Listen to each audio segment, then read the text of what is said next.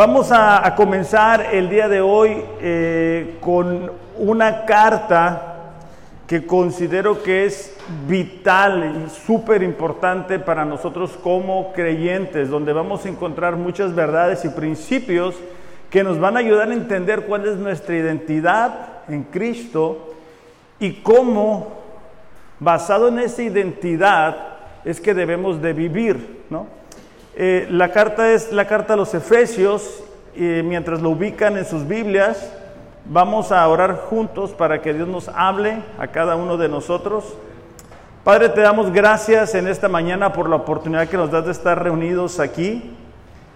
Estamos deseosos, Señor, de lo que tú nos quieres hablar. Pedimos que tu Espíritu Santo nos dé el entendimiento y podamos prestar atención, Señor, que nada nos distraiga y que lo que vamos a estudiar el día de hoy, Señor, pueda, pueda dar un fruto y un fruto en abundancia en nuestras vidas. Te lo pedimos, Señor, en el nombre de Jesús. Amén. Bueno, eh, la carta a los Efesios es muy importante por muchas razones. Y es que en ella vamos a encontrar, es, es, muy interesante esta carta porque esta carta está dividida, vamos a decirlo, en dos partes. Los primeros tres capítulos son la doctrina, e, e, es nuestra nueva identidad, es lo que ahora somos en Cristo. De hecho, de manera frecuente vamos a encontrar la frase en Cristo. Y los capítulos 4, 5 y 6 va a mostrarnos cuál es la conducta que se espera de nosotros una vez que hemos entendido quiénes somos en Cristo.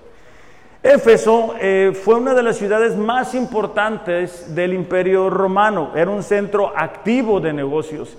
Y eso como consecuencia traía a muchos, a muchos comerciantes, a muchas personas que estaban buscando, vaya, hacer negocios en esa ciudad.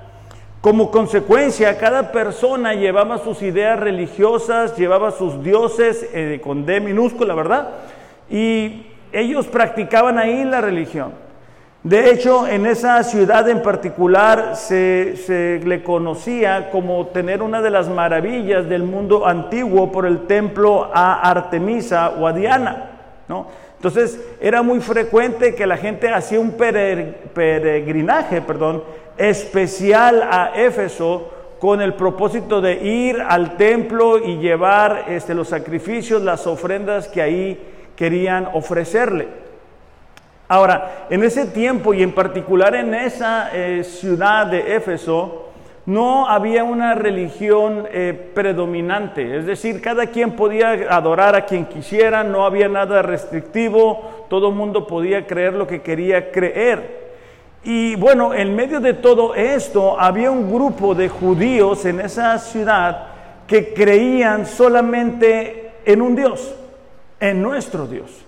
Y eso traía como resultado que la gente los excluyera, eh, porque, porque todas las demás personas podían creer en diferentes dioses y no había problema, pero cuando los judíos estaban ahí, ellos sí únicamente adoraban al único Dios, a nuestro Dios.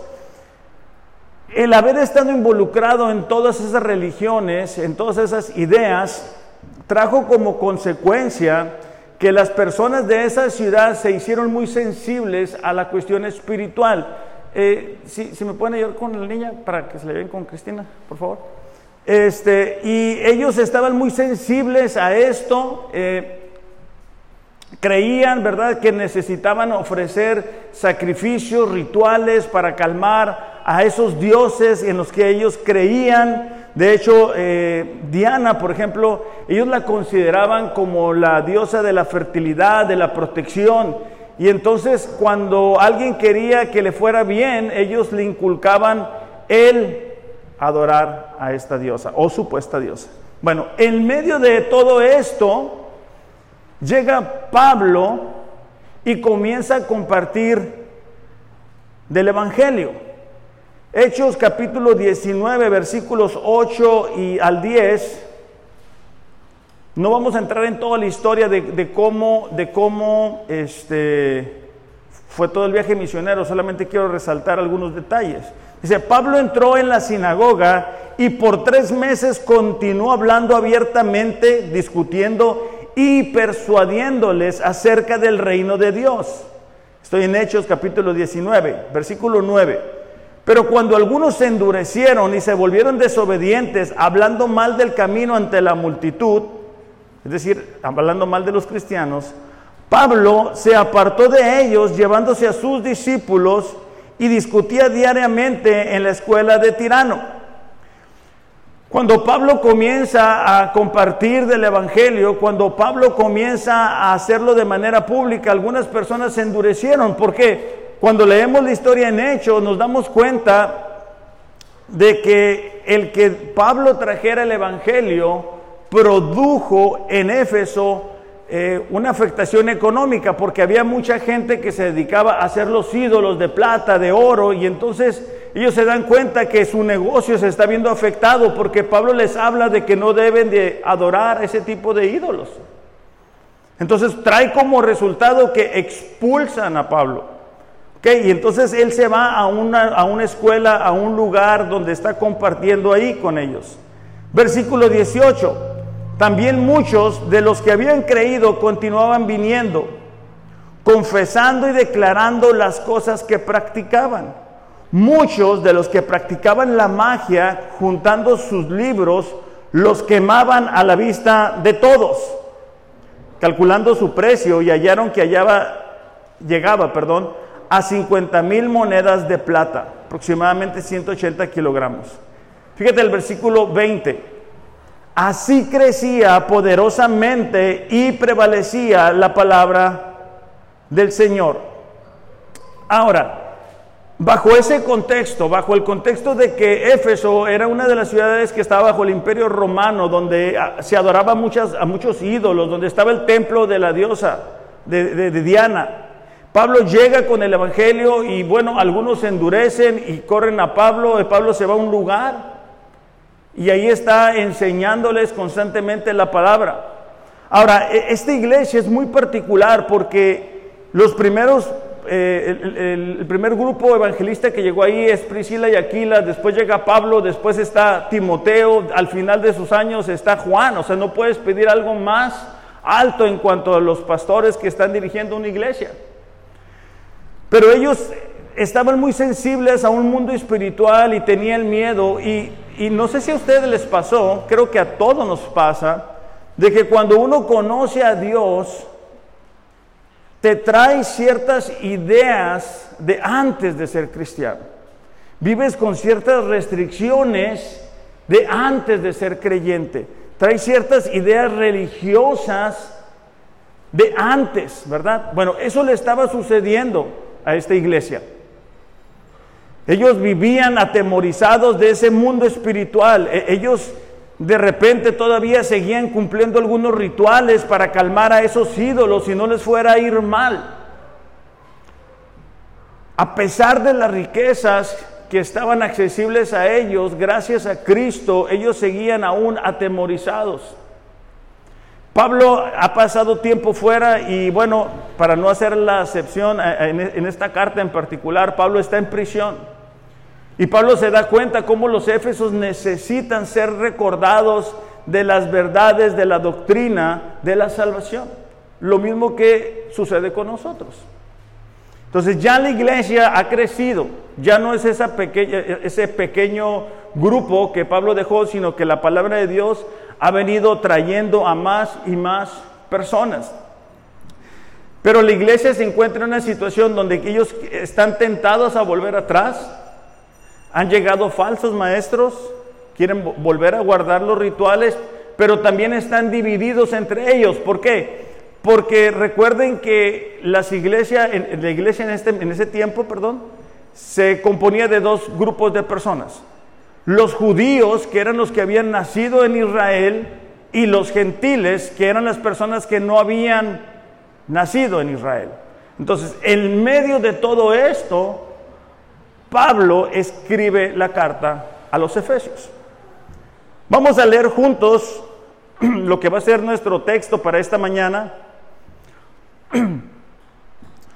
Efesios capítulo 1, versículo del 1 al 6. Dice así, Pablo, apóstol de Cristo Jesús, por la voluntad de Dios, a los santos que están en Éfeso y que son fieles en Cristo Jesús. Dice, gracia y paz a ustedes de parte de Dios, nuestro Padre, y del Señor Jesucristo. Bendito sea el Dios y el Padre, perdón, bendito sea Dios y Padre de nuestro Señor Jesucristo, que nos ha bendecido con toda bendición espiritual en los lugares celestiales en Cristo. Porque Dios dice, no se escogió en Cristo. Fíjense cuántas veces mientras estudiamos este libro vamos a leer en Cristo. Porque Dios nos escogió en Cristo antes de la fundación del mundo para que fuéramos santos y sin mancha delante de Él en amor. Nos predestinó para adopción como hijos para sí mediante Jesucristo conforme a la buena intención de su voluntad, para alabanza de la gloria de su gracia, que gratuitamente ha impartido sobre nosotros en el amado. El título para este mensaje en esta mañana es La bendición del Padre. Este poema con el cual inicia Pablo se, va a dividir en tres partes y la obra del Padre, la obra del Hijo y la obra del Espíritu Santo. La siguiente semana veremos la obra de, Jesús.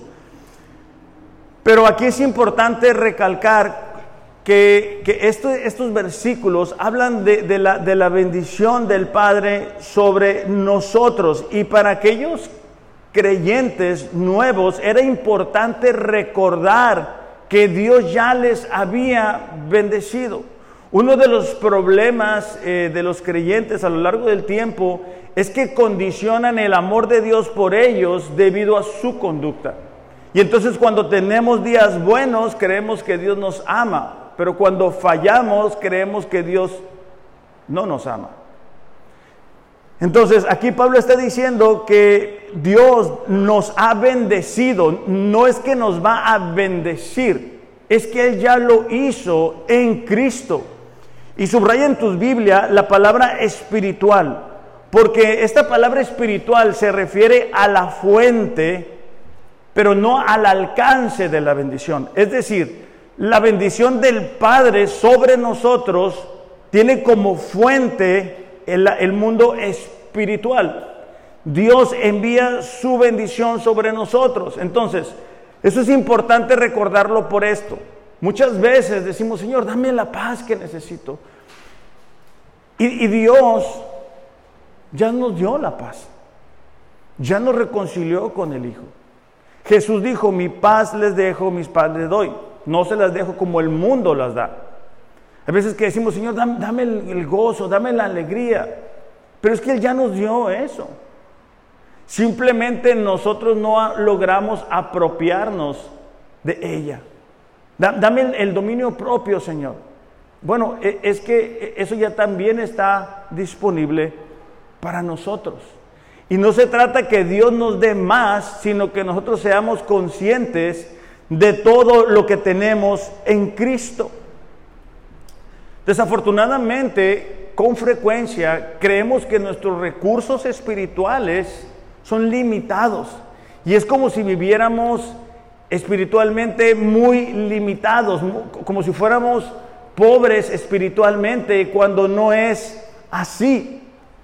Estaba leyendo eh, uno de los comentarios donde resalta la historia de, de dos personajes que fueron famosos pero por ser tacaños, es decir, guardaban demasiado el dinero. Fíjate la historia, hace algunos años en el diario Los Angeles Times se divulgó la historia de una pareja de ancianos que fueron hallados muertos en su apartamento. Las autopsias revelaron que ambos habían fallecido a causa de desnutrición aguda aunque los investigadores encontraron un total de 40 mil dólares guardados en bolsas de papel dentro de un ropero. Es decir, estas personas, a pesar de que tenían recursos económicos, decidieron no utilizarlos y como consecuencia murieron espiritualmente. Perdón, estas personas murieron físicamente. Nosotros como creyentes muchas veces nos sucede algo similar. Tenemos los recursos ilimitados del cielo a nuestro acceso, pero espiritualmente estamos falleciendo durante la semana. Durante la semana no sentimos el gozo, no sentimos la alegría, no sentimos la pasión, no sentimos la paz. No porque no tengamos eso, sino porque no nos apropiamos de dichas bendiciones. Es importante para nosotros como creyentes entender eso. Cuando miramos en Cristo, y, esto quiero que, que, nos ayude a entender a lo largo de, de esta serie, es algo que ya sucedió. O sea, si tú estás en Cristo, mañana, en un año, en cinco años, ya no vas a estar sin Cristo o fuera de Cristo. Y eso debe de asegurarnos a nosotros, debe de afirmarnos. Estaba leyendo un ejemplo del pastor Tony Evans, es un ejemplo nada más, nada más para que nos ayude a entender. Y él decía que, que esta expresión en Cristo es como cuando tú envías una carta a través de un sobre. Es un ejemplo, ¿ok? El sobre es estar en Cristo. La carta que está dentro somos nosotros. Entonces, cuando alguien quiere hacernos algún daño a nosotros, usando este ejemplo, tiene que abrir el sobre. Y eso es imposible porque es Cristo. Es Cristo guardando nuestras vidas. Es Cristo sosteniéndonos. No sé cuántas veces les ha sucedido de que dices tú, oye, me acuerdo que hace un año yo me andaba desbaratando o pasé por una situación bien difícil. ¿Y qué dices tú? Oh, no, es que yo tengo mucha fe y entonces yo le echaba ganas y yo, yo pude.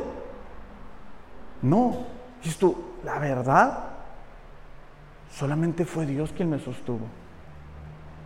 O sea, si no hubiera sido por, por Él, yo no estaría el día de hoy aquí. Algunos de nosotros tenemos muchos episodios así y podemos voltear atrás y decir, ¿sabes qué? Fue Dios guardándome, protegiéndome. Que e, esos recursos están para nosotros. Encontré otro ejemplo de una señora llamada Hetty Green, que tiene el título de ser la mujer más tacaña de Estados Unidos. Cuando murió en 1916, su patrimonio, es decir, todo su, todo su dinero, fue evaluado en 100 millones de dólares. Una fortuna tanto en aquel tiempo como en este tiempo. De hecho, se dice que ella comía la avena con agua fría para no gastar en el gas. Uno de los incidentes que la hizo famosa es que su hijo tiene un accidente y él, ella, perdón, eh, con tal de no pagar en un hospital, lo fue llevando de hospital en hospital para recibir atención gratuita. Como consecuencia, el, niño perdió su pierna. Entonces, estos dos ejemplos nos ilustran cómo puede ser la vida de una persona que no se decide a utilizar los recursos físicos. Es lo mismo que sucede con nosotros cuando no decidimos utilizar los recursos espirituales que están disponibles para nosotros. Y no se trata de, de que tengo que hacer. Se trata de lo que Dios ha hecho por nosotros, de cómo Dios nos ha bendecido, de cómo Dios nos ha equipado, de que ya no somos los de antes. Pero utilizando el ejemplo de los efesios, ellos de repente sentían la necesidad de cumplir con ciertos rituales y calmar la furia o la ira de ciertos ídolos. Nosotros a veces queremos volver a ciertas cosas y sentimos condena y culpa. Y la intención de este mensaje es que tú puedas entender que Dios ya te bendijo, que Dios te ama, que Dios de antes de la fundación del mundo te escogió. Y eso es a lo que vamos a desarrollar el mensaje, porque quiero en los minutos que me quedan compartir con ustedes los tres elementos que yo descubro en este texto, los elementos de la bendición del Padre. Y número uno es el método. O sea, el método para esta bendición fue la elección que el Padre hizo. Efesios capítulo 1, versículo 4 dice así, porque Dios nos escogió, y vas a encontrar otra vez la misma frase, en Cristo, antes de la fundación del mundo. Él nos escogió a nosotros. No sé si, si tú viviste una juventud, bueno, cuando estás en la primaria, secundaria, eso es eh, ¿cómo se dice? Adolescencia, adolescencia. Adolescencia como la mía. Yo, eh, yo era muy tímido y, ya les he platicado en otras ocasiones que yo iba a una escuela especial porque no me gustaba hablar, ¿verdad? Bueno, me, me intimidaba mucho en lugares nuevos. Pero el caso es de que de repente en la primaria sobre todo se hacían las retas. Y, en mi escuela, ah bueno, los que son de Mexicali, se, usaba mucho jugar al carrito. ¿Se acuerdan de jugar al carrito? ¿No, Carlos? Eh, era cuando tenías una pelota de tenis, le pegabas a... Muy bien, Martín, eh, somos contemporáneos. Bueno, el caso es de que era un juego, ¿no? Y entonces ahí estaba yo esperando que los capitanes, o sea, los populares, escogieran a alguien. ¿no? Y obviamente, pues yo como que levantaba la mano y como que te hacías como que sabes jugar muy bien. Pero era en cualquier deporte, era en el carrito, en el béisbol, era en el fútbol, en todo. Nunca fui muy, así, muy bueno, pues muy habilidoso. De hecho, voy a aprovechar. Yo soy muy, em, ¿cómo puedo decirlo? Muy torpe para coordinarme. O sea, eh, ¿cómo es? O sea, para jugar deporte soy muy, muy poco eh, coordinado. Eh, Mariel me estaba ayudando a hacer unos ejercicios para estirarme porque estoy lastimado y ella se reía de mí, aunque ella cree que no, no la vi, pero sí la vi, porque yo no, no, me sé estirar, o sea, me dice, no, que mueve el brazo y mueve el otro. Y yo sentía que me estaba aplicando una quebradora, ¿no? Entonces yo, yo, yo, yo, soy, yo soy muy malo para eso. Bueno, trayendo ese ejemplo a lo de la juventud, pues nunca me escogían, allá hasta con el último era con el que yo me quedaba, ¿no? Y bueno, pues ni modo. Pero cuando yo descubrí este texto, me ayudó a entender cuán importante soy para Dios. Porque aquí dice que Él nos escogió en Cristo. De hecho, Juan capítulo 15, versículo 16 dice, ustedes no me eligieron a mí, yo los elegí a ustedes.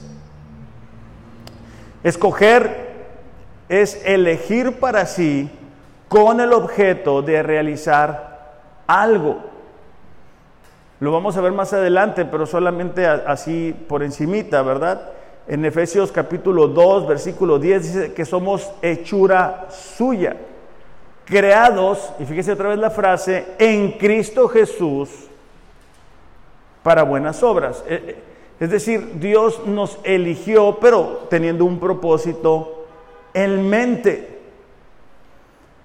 Efesios capítulo 1, versículo 13 va a ser lo mismo. Dice, ustedes los gentiles, es decir, los que no nacieron en Israel, también han oído la verdad, la buena noticia de que Dios los salva. Además, dice, cuando creyeron en Cristo, los identificó como suyos.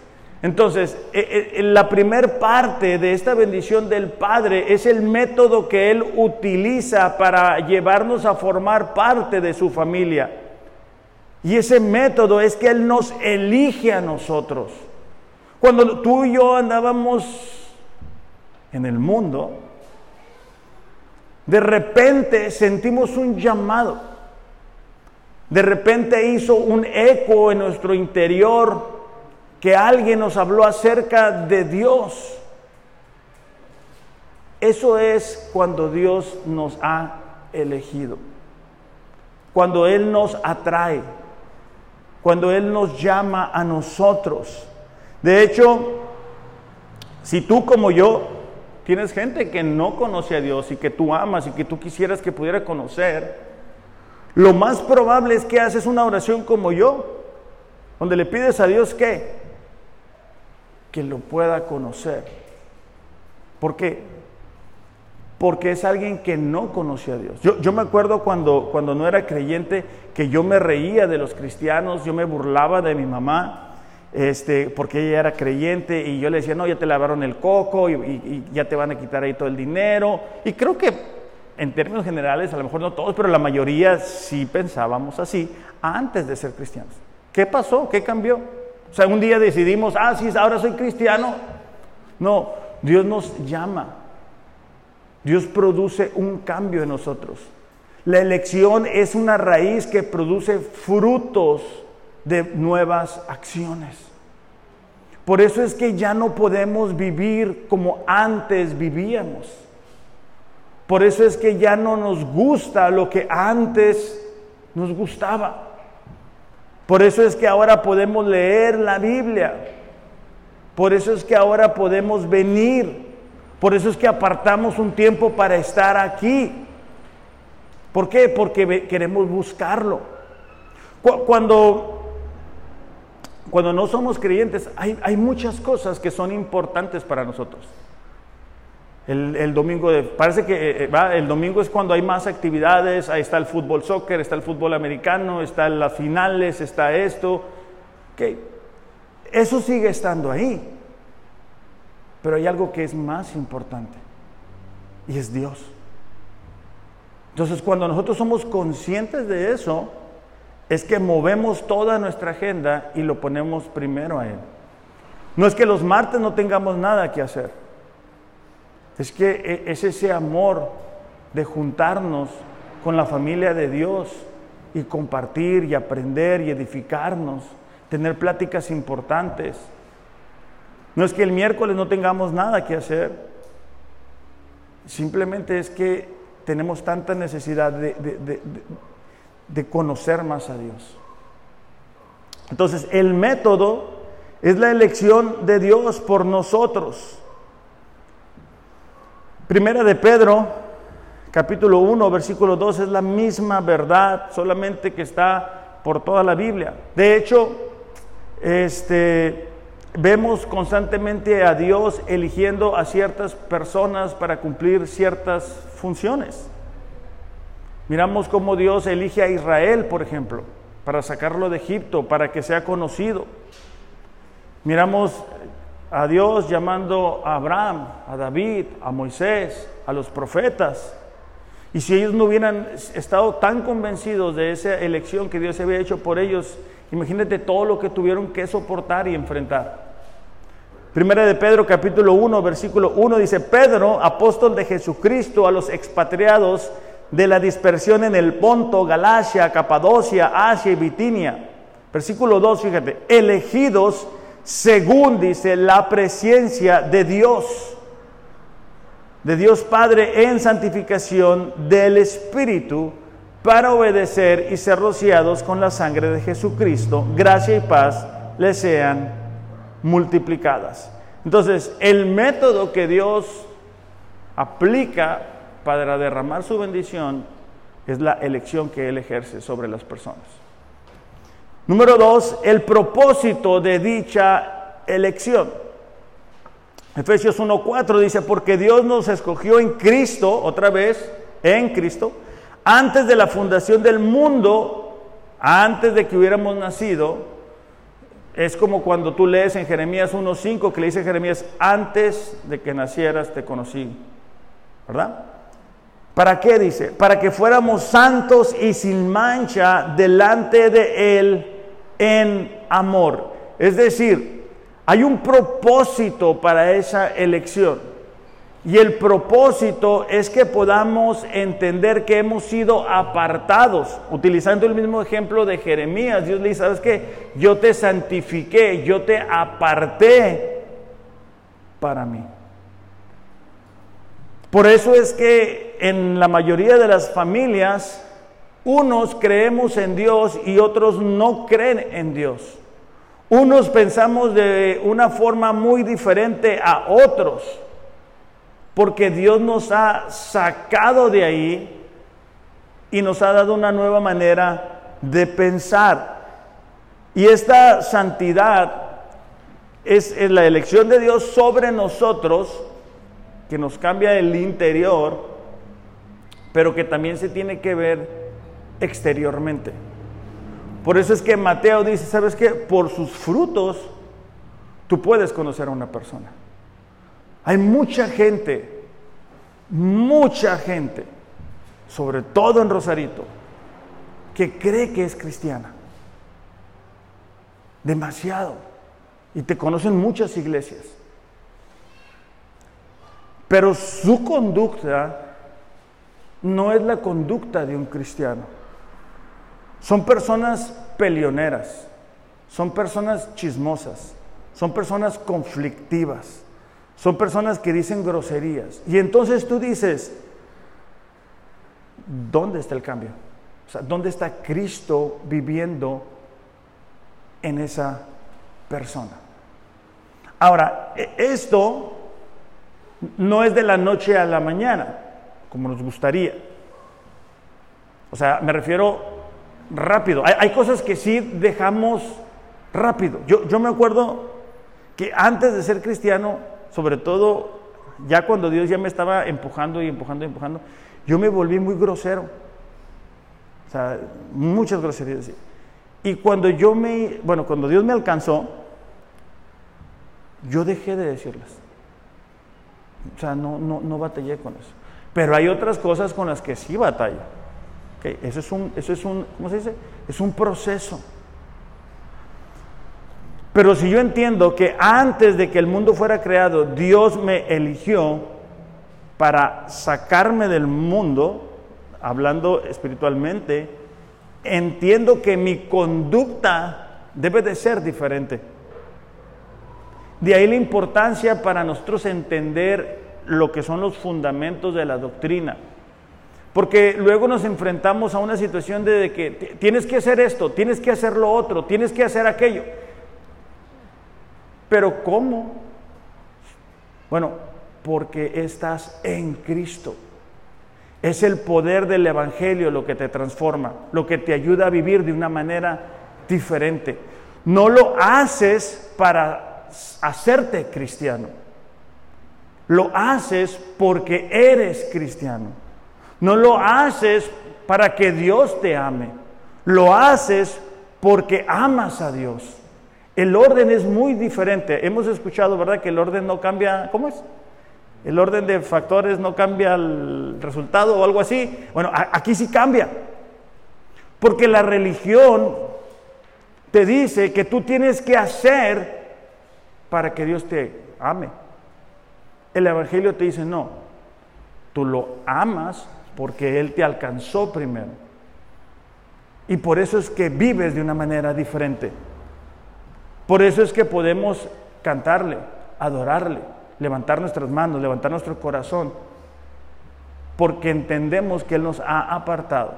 O sea, hay una canción que no cantamos porque hemos también cambiado un poquito las canciones, pero que dice algo así como, ¿qué sería de mí si no me hubieras alcanzado?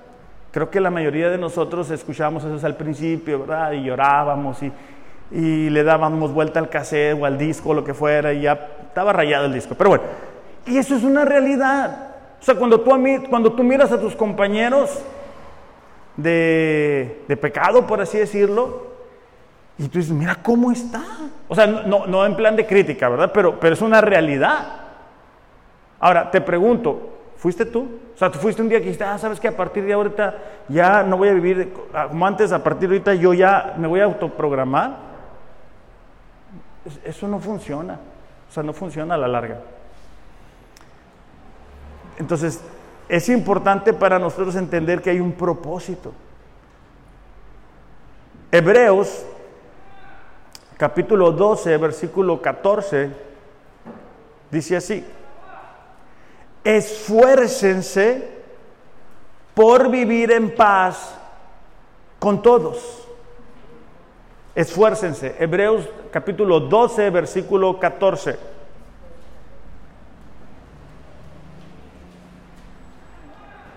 Dice, esfuércense, subrayen la palabra esfuércense o, o, redondeenla, por vivir en paz con todos. Y luego viene otro, otro imperativo. Les recomiendo subrayarlo, ¿verdad? Dice, procuren llevar una vida santa. Porque los que no son santos, dice, o los que no viven en santidad, no verán a Dios. Ok, aquí la palabra esfuércense es intentar, pretender, procurar, emprender, empezar, tratar, proyectar, trabajar, adquirir. Ok, entonces, una vez que yo entiendo que Dios me eligió, antes de que yo hubiera hecho algo, una vez que yo entiendo que Dios me, eligió con un propósito, yo tengo que esforzarme, pero, pero no en mi humanidad, sino en mi nueva identidad. O sea, tengo que esforzarme por desarrollar mi relación con Dios. Entonces el Espíritu Santo comienza a actuar en mí y a cambiar mi forma de hablar, de pensar, de conducirme. Hay gente este, que cree que el Espíritu Santo es, un, es como un calambre que sientes, ¿verdad? Y, es, nada que ver. El Espíritu Santo es Cristo habitando en nosotros, cambiándonos la manera de pensar para poder cambiar la manera de vivir, para impactar a la gente que está a nuestro alrededor. Entonces, Dios nos elige para que podamos vivir diferente. Entonces, aquí en este texto dice, esfuércense por hacer eso. Esfuérzate por vivir de una manera distinta, para que a través de eso la gente pueda conocer a Dios. Ese es el propósito por el cual Dios te alcanzó. Es el propósito por el cual Dios alcanzó a Israel. Era, el, pueblo, pues sí, el pueblo la nación muy pequeña, muy débil. Pero Dios quería que a través de ellos las demás naciones los pudieran conocer. Si estás leyendo junto con nosotros a Esdras, como decía Areli, a mí me llamó la atención porque en, uno de los versículos ellos van a revisar el historial de Israel. Cuando van y detienen la obra del templo, ellos van y revisan los archivos, porque ellos dicen, ¿sabes qué? Este pueblo es un pueblo problemático. Entonces ellos van y, revisan, ¿verdad? Este, en los archivos, ¿quién es Israel? Y entonces descubren que Israel es una nación diferente, que, Israel no, no adora a ídolos, que Israel llegó a tener un poderío, que había naciones que estaban sometidas a Israel. Pero ahora es Israel el que está sometido o que fue llevado cautivo y lo regresaron y ahora están pues con la casa destruida. Y a mí me llamó la atención porque hay personas que están viviendo así, por no vivir en santidad, por no entender su nueva identidad, viven muy por debajo del estándar de lo que Dios tiene para ellos. Las riquezas espirituales están ahí disponibles para nosotros. Pero si tú no vas con Dios y, le, te rindes ahí, pues no vas a poder experimentar la paz. Si te la pasas viendo noticias, información y todo lo mal que está sucediendo, pues lo más probable es de que te quedes todo asustado. Si tú platicas con gente de verdad que no, no, no ama a Dios, lo más probable es de que te preocupes de más. Entonces, aquí la clave es desarrollar todos los días una relación con Dios. Por eso es que todos los domingos y prácticamente todos los días les decimos, hay que leer la Biblia. ¿Por qué? Porque entre más yo leo la Biblia, más entiendo mi nueva identidad. No es que estoy ganando una identidad, es que entiendo mi identidad. Es que comprendo quién soy. No leo la Biblia para hacer algo. ¿Sí me estoy explicando? E, e, e, es, es reconocer quién soy en Cristo. Y entonces mi manera de pensar va a cambiar. Va a cambiar. Juan capítulo 17, versículo 17, Jesús diciéndole a, a sus discípulos, dice, santifícalos en tu verdad. Tu palabra, dice, es la verdad. Hay, veces que nos sumergimos, ¿verdad?, en, en, las plataformas a ver películas, series y todo eso. Y después de eso, este, ¿qué sucede? Bueno, pues traemos esas ideas en la cabeza dando vuelta. Yo ya les he dicho, yo, yo cuando voy al gimnasio, este, me llevo mis audífonos y, y, me dan carrilla porque me hablan y pues yo, ya saben que no veo muy bien, aunque ya estoy entrenando con lentes para poder ver a la gente. Pero entonces me hablan y me tengo que decirles, espérame, me quito un audífono y ya me dicen lo que van a decir, ok, ya, cambio fuera, pues me vuelvo a poner mis audífonos. Porque la música, los videos que están ahí, pues claro, me afectan, pues no, no somos diule. Entonces es importante para nosotros entender mi elección, entender que hay un propósito y cómo eso me va a permitir a mí decir, sabes que yo necesito, necesito más de Dios. Cuando yo hago un compromiso con la palabra de Dios, puedo hacer crecer mi fe en Él.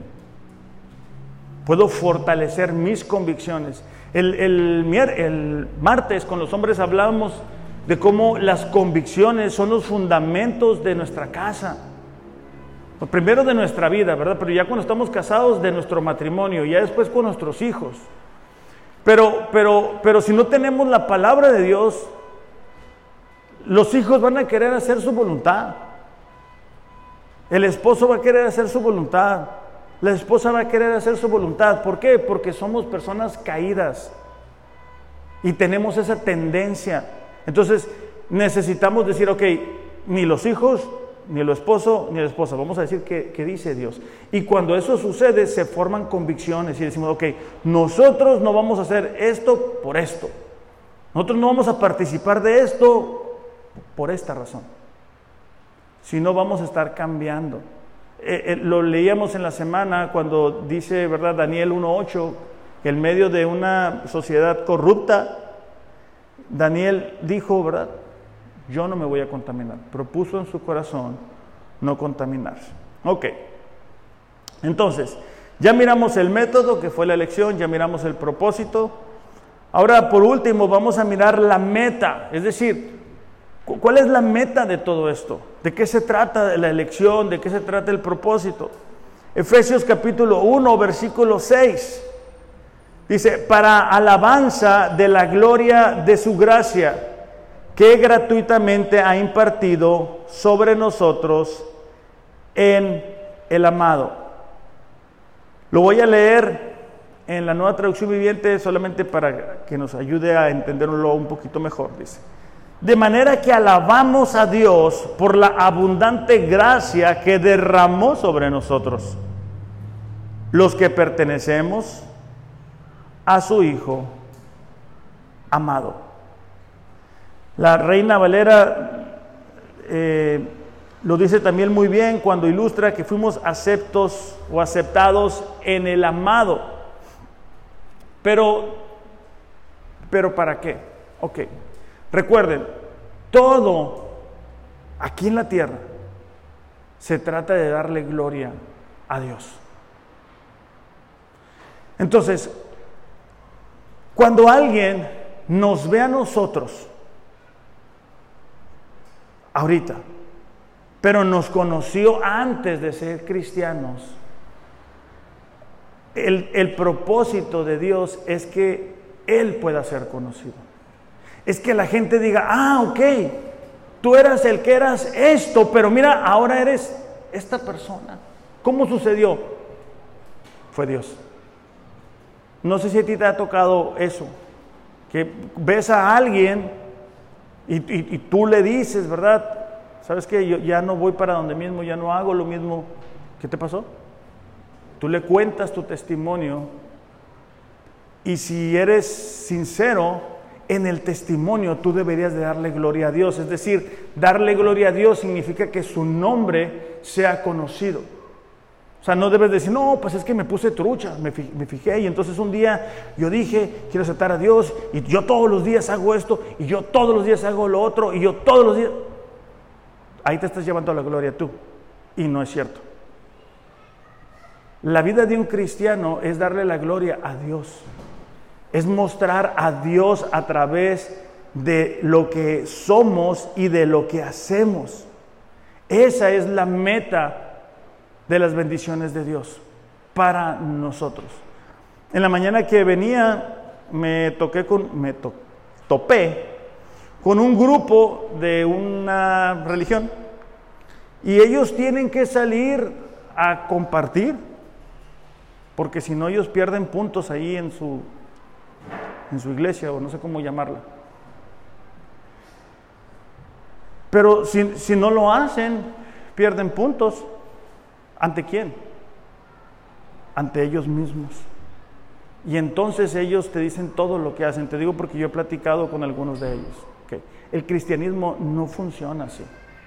El cristianismo es que nosotros podamos decir, sabes que yo era un borracho, yo, yo era un drogadicto, sabes que yo estuve en prisión, sabes que yo era así, mis papás se divorciaron, mis hermanos se divorciaron y yo también. Y de ahí, de ahí Dios me sacó. De ahí Dios me tomó. Y si yo el día de hoy puedo estar aquí, es por Él. De eso se trata el Evangelio. del cambio de nosotros que Él produjo. Por eso es que dice Pablo, alabado sea Dios que los ha bendecido con toda bendición espiritual en lugares celestiales. Él es el que envía la bendición. Él es el que nos elige, Él es el que nos santifica. ¿Pero para qué? Para que su nombre sea conocido. Para que la gente pueda darse cuenta de que Él sigue haciendo milagros, de que Él sigue actuando. Ariel, ¿puedes pasar por favor?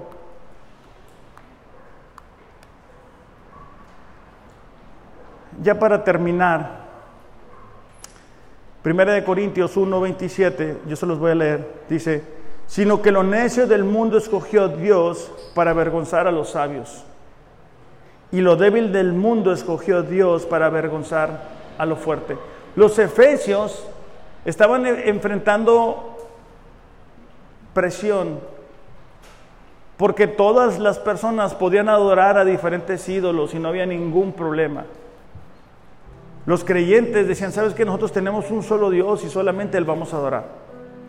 En nuestros tiempos estamos empezando a sentir eso. Ah, eres una mente cerrada. Con tantas nuevas ideas que están surgiendo acerca del matrimonio, de la familia, del nacimiento. El mundo está empezándonos a empujar a que, a, que digan, están mal. Se quedaron retrasados en su mente. Qué cerrados son. No puedes escuchar esa música, no puedes ir para acá, no puedes... Y fíjate cómo lo dice aquí Pablo a los Corintios. O sea, lo necio escogió el mundo. Dios escoge, ahora sí que como dice mi mamá, las balas perdidas, Lo vil, menospreciado, escogió Dios. Y lo que no es, para deshacer lo que es. A fin, fíjate, de que nadie se jacte en su presencia. Me gusta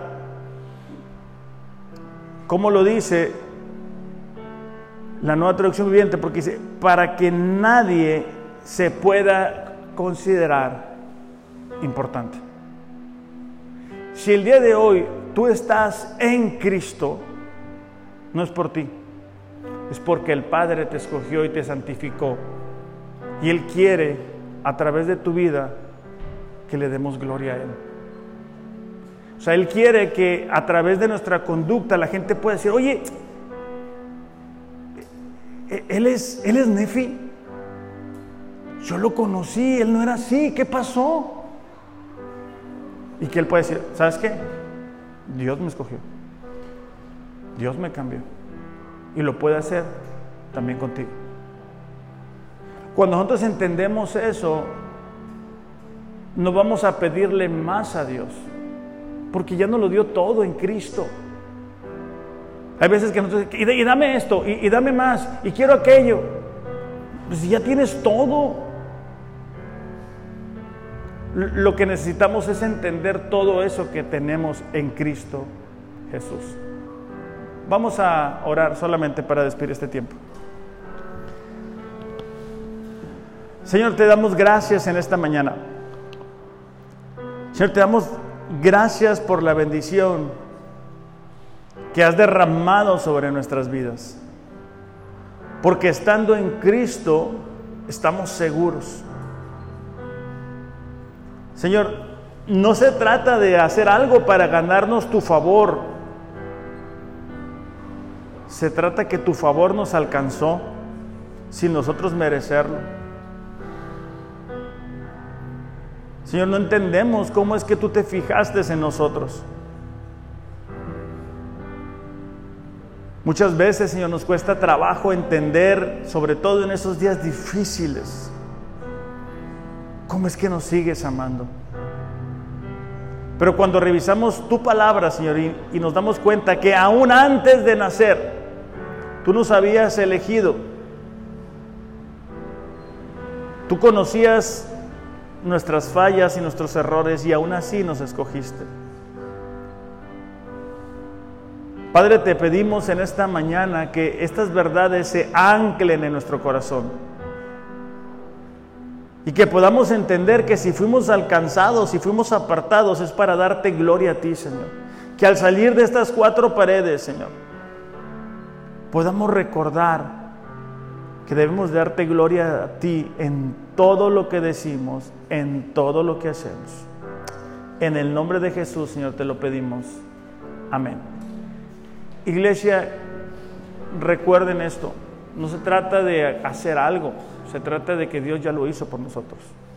Que tengan un excelente, excelente domingo. Los amo, pero Dios les ama más. Gracias.